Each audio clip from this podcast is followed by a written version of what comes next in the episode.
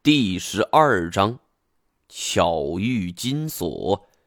由于刚才我太过惊慌失措，忘记了一个细节，我只观察过一面墙的高度，而另一面墙我并没有仔细看过。想到这里，我赶紧走到了距离粮食站最近的那一面墙之前，手电光打过去，果然这一面墙的高度只有四五米。奶奶的，真是绝了！要不是有这场大雾，我能上这个当？想到这里，我就有点惊诧：为什么这一场雾早不来晚不来，偏偏在这个时候来呢？这未免太巧合了一些。但眼看出去再望，我也顾不上细想许多了。求生的希望给了我巨大的力量，我借助飞天锁攀上了墙头，顺利的翻过了这面墙。那句话给了我莫大的帮助，但是刘向这位高人怎么会出现在这里呢？难道说他也是来寻龙的吗？被困了这么久，活着出来的感觉真好。我坐在地上，大口大口的呼吸着空气，蓦然发现浓雾在这个时候已经悄然散去。想一想，这一股浓雾释放出来，似乎就是为了配合这个求灵阵的发动。目前我的选择有两个：第一个是赶紧找路离开这里；第二个选择是想办法找到其他人，大家一起出去。既然刘向能在这种地方留下文字，那么其他的地方说不定也有他老人家的笔记。现在的情况是，比起暗道机关，我最为担心的是其他人的生死。按理说，我做的是见不得光的买卖，就算是把这几个人丢进深山老林里，我也并不是不敢做。不过，润显江是知名学者，万一将来警察找上门来，那就得不偿失了。思想斗争没多久，就想通了这一劫。我决定先想办法找到其他人再说。雾散了，心情也轻松了许多。我像是一个白痴似的，一个人走在这几百年前的古迹里，边走边吆喝道：“润教授，白先生，老梁，老向，小马！”喊得我嗓子都哑了。除了自己的回声，屁都没有。而不知走了多久，我前边出现了一个汉白玉围成的水池子，差不多一个篮球场大小，里边的水早就已经干涸。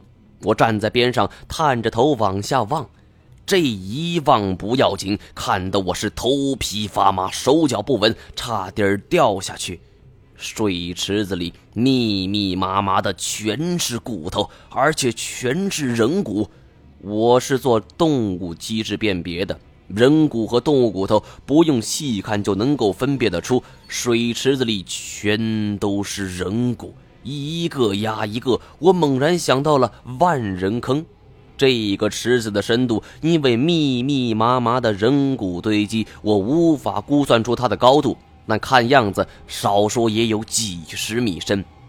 看来，他们说的没错啊，这他妈就是八百媳妇古国的祭祀场所。虽然我平时杀生不少，但是面对这么多的人类残骸，还是不由得尽量的打哆嗦，强行镇定，让自己站直了身子，尽量绕开这个水池，却发现前边出现了三条路。我心说。这是几个意思？难道说八百媳妇儿举行祭祀的时候，皇帝、皇后、太子还一人占据一个 VIP 通道不成？这肯定是不对的。一开始就是求灵阵，很明显，他们不想让别人涉足这个地方。而我再一次面临着一道选择题，三选一。我敲了敲脑壳，让你小子贪心。不接这趟活不啥事就没有了。但现在说这些话已经晚了。我摸索着下巴，观察起这三条通道有何不同。左手边的这条通道，临近通道的地砖上有一个离龙纹的浮雕，龙头冲上；而中间这条通道同样有个离龙纹浮雕，龙头居中；而最右边的通道龙头朝下。除此之外没有任何的其他不同。龙是帝王的象征，当然就是居中了。但是我迈步的一瞬间又犹豫了，万一龙头冲上的寓意是扶摇直上呢？而万一龙头向下是指高瞻远瞩呢？靠！我骂了一句：“这他娘的是要玩死我的节奏啊！”我没有当即决定选择哪条通道，而是先仔细摸索通道周围的墙壁，看看能不能找到刘向留下的线索。我像是瞎子摸象似的，一点点的寻找，生怕漏过一丝一毫。但是很遗憾，没有任何的发现。这个刘向该不会是破了求灵阵之后就溜了吧？看着表，已经是下午了，得赶紧决定了。而这时，我忽然听到了一声轻轻的呼唤，有人在说话，但是听不清楚说的是什么。尽管是大白天，但是这一声时断时续的话语令我汗流浃背。我环顾四周，一个人都没有。但是这一声音是从哪儿来的？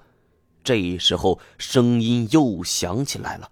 我侧耳倾听，发现这个声音正是从正中间的通道传来的。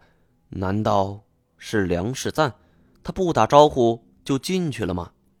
梁世赞是团队中最可靠的一个人，抛去对当地的熟悉程度，我样样不如他。如果真是他的话，得赶紧跟他会合。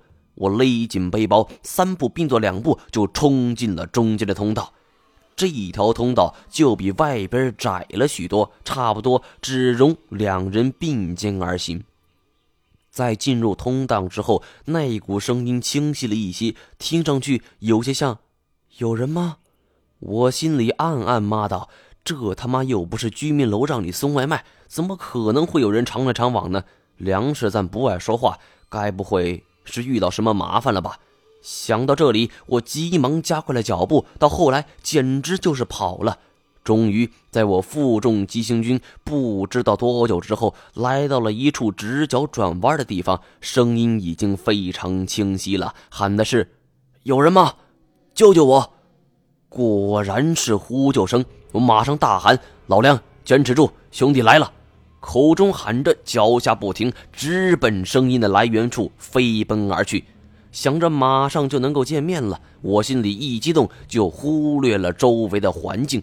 就在加速飞奔的时候，我的正前方突然就出现了一个大深沟，我都没来得及看清楚，就觉得脚下一空。整个人呈自由落体状，狠狠的就跌了下去。而唯一庆幸的是，这道沟并不深，没多久我就一摔到底。虽然感觉下边软绵绵的，但还是一口气没喘上来，差点晕死过去。耳边突然传来了一阵奇怪的动静，伴随着一阵微风。我心想：坏了！不是遇到蛇了吧？颠边蛇多，见怪不怪。这要是毒蛇的话，在这种黑暗的环境中，我还真没办法对付。紧接着，那个呼救声就从我身边响起。我操！你他娘的压死老子了！不是蛇。欣喜之下，我手电光扫过去，这个人穿着冲锋衣，上边还有斑斑血迹，体态微胖，脸色苍白。正是失踪了几天的金锁，你这孙子怎么会在这儿？见到是我，我也大吃一惊。金锁听出了是我的声音，也不客气。我他娘的还想问你呢，你可压死我了！他咧着嘴推开了我的手垫，一点力气都没有。不用说了，一定是遇到了麻烦。要不是我来了，这小子臭在这里都没人知道。估计过个几千年就得当后人。当从古诗研究了，我不失时机的嘲讽道：“外边为了找你都掘地三尺了，你居然还有心情在这里睡大觉？”他摇摇头：“有有吃的吗？我已经四天没吃饭了。好在我食物准备的充分，拿出一些分给他。金锁见到后，就像是一根弹簧似的，一下子就坐了起来，抢过去就吃，连包装都来不及撕开。我又把水递给他。”你慢点，回头再把你噎死。金锁嘴里嚼着东西，也不应话，劈手抢过水瓶，咕咚咕咚的开始灌，好半天才缓过神来，咽下去一大口，说：“他奶奶的，这地方打死我我也不来了！操，上了大当，咋回事？”金锁舒了口气，然后道出了事情的缘由。金锁从老君那里收了那枚牌子，刚出酒吧就被一个人找上门来。那人自称是古玩爱好者，想要买下石牌，而金锁眼睛毒啊，一看就看出有问题。那人支支吾吾的瞒不下去了，这才道出了石牌是龙牌的秘密所在，并且说自己手里已经有了两枚，想跟金锁合作。而对于金锁这种超物质的人来说，龙存在在这个世界上，他根本就不信。那个人干脆提出一个条件。说八百媳妇皇帝的皇陵里有不少的名气，而只要他们两个合作，东西一人一半，按照股份制，金锁也不过是三分之一，能分得一半，对他来说那就是天大的便宜了。二话不说，他就应了。这也就是为什么来到这儿的原因。而令我没想到的是，他们自打来到这里之后，就遇到了重重机关。更麻烦的是，这皇陵之中还有更可怕的东西存在。我没有心情听金锁继续说下去了。对他来说，这地方是八百媳妇的祭祀之所，不是什么皇陵。他们来错地方了。但是金锁却不认同我的看法。他说：“外边水池里那些处死的奴隶，那就是给八百媳妇皇帝陪葬的。”不仅如此，龙牌上还将这一切说得清清楚楚。我操！说好的南蒙秘文，没几个人懂呢。我赶紧问他是怎么知道的。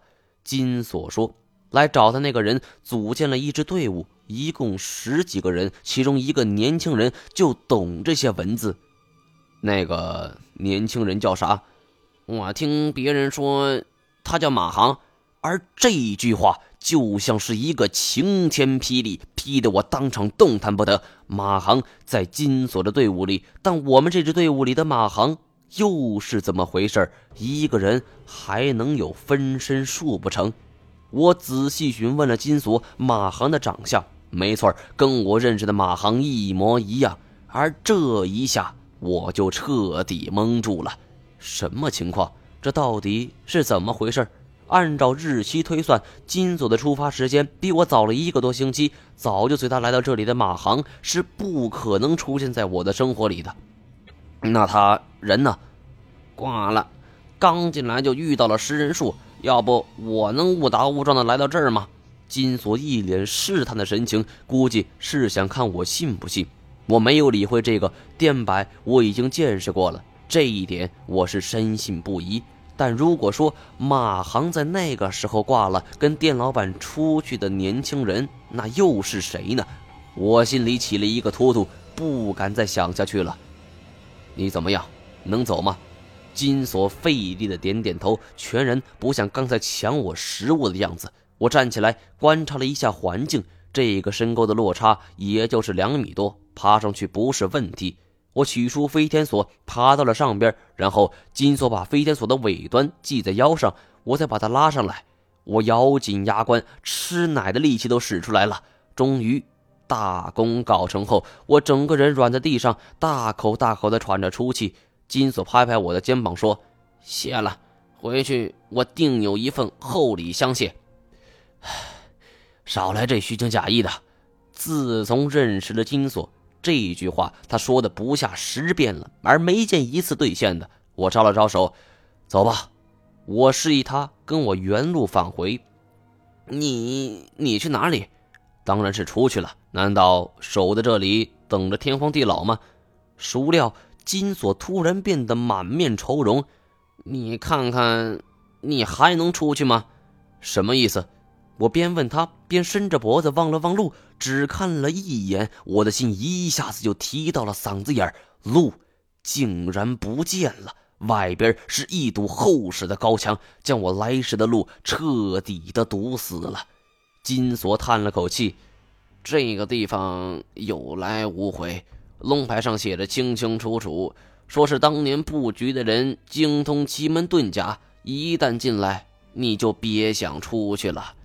我想起来了，丘陵阵中南墙高不可攀，摆明了是堵死入口。也就是说，一个人贸然闯进这里，面对第一关的丘陵阵，也只能是翻越北墙继续行进。回头路已经被彻底堵死了，因为南墙是不可逾越的。虽然在刘翔那样的高手看来，这里的奇门遁甲是小菜一碟，但是困死我们这样连菜鸟都算不上的门外汉，简直是像捏死一只蚂蚁似的。那现在能怎么办？